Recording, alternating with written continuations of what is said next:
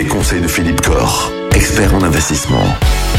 On revient aujourd'hui sur les assurances vie avec vous, Philippe Corr. On s'intéresse aux clauses bénéficiaires démembrées. Comment ça fonctionne ça? C'est quoi l'intérêt? Oh oui, alors les clauses bénéficiaires démembrées, bon, c'est un peu technique, mais je vais quand même en parler parce qu'on a aujourd'hui une, une problématique eh ben, qui se présente quand même de plus en plus souvent. Ce sont les familles recomposées. Famille recomposée, c'est ben, monsieur a un ou deux enfants d'une première union, madame euh, pareil, un ou deux enfants d'une précédente union. Tout fonctionne très bien, sauf qu'à un moment donné, monsieur a envie de protéger madame et il fait un contrat d'assurance vie en disant s'il m'arrive quelque chose, chérie, c'est toi qui auras les sous. Sur le principe, rien à redire. Après, qu'est-ce qui se passe sur le plan, eh ben, sur le plan civil, et un peu juridique? C'est-à-dire qu'effectivement, monsieur décède. Madame va percevoir les fonds.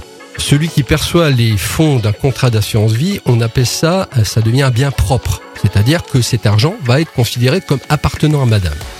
Le jour du décès de madame, l'argent va revenir à ses enfants et pas aux enfants de monsieur. Là, on peut se dire que les enfants de monsieur vont peut-être faire un peu, s'il s'agit de capitaux un peu significatifs, ils vont peut-être pas être très très heureux. Donc, comment protéger son conjoint dans ces situations-là, tout en ne déshéritant pas ses enfants? Eh bien, c'est effectivement de pratiquer cette clause bénéficiaire démembrée. Clause bénéficiaire démembrée, effectivement, je donne l'usufruit à mon conjoint, si je décède, et la nue propriété à mes enfants, à mes enfants propres.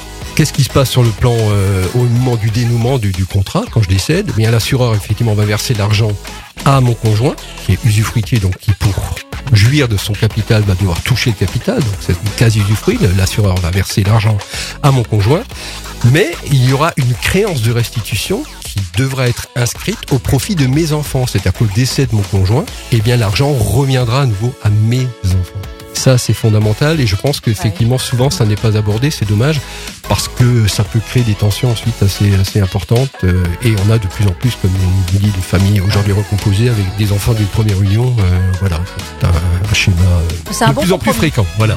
En fin d'année dernière, on a parlé de la manière de, de pouvoir optimiser son impôt, notamment en investissant dans la pierre. Alors là, même si on est qu'au mois de mars, on peut déjà commencer à, à s'intéresser à la manière dont on va pouvoir optimiser son impôt pour 2023. Oui, parce qu'il y a une petite euh, opportunité là. Ouais, Donc je dans la je pierre voulais qu'on aussi. parle. Oui, dans la pierre. Je voulais qu'on en parle cette année, là, parce que Et- 2023. On finira la semaine avec ça demain. À demain. Retrouvez l'ensemble des conseils de DKL sur notre site internet et l'ensemble des plateformes de podcast.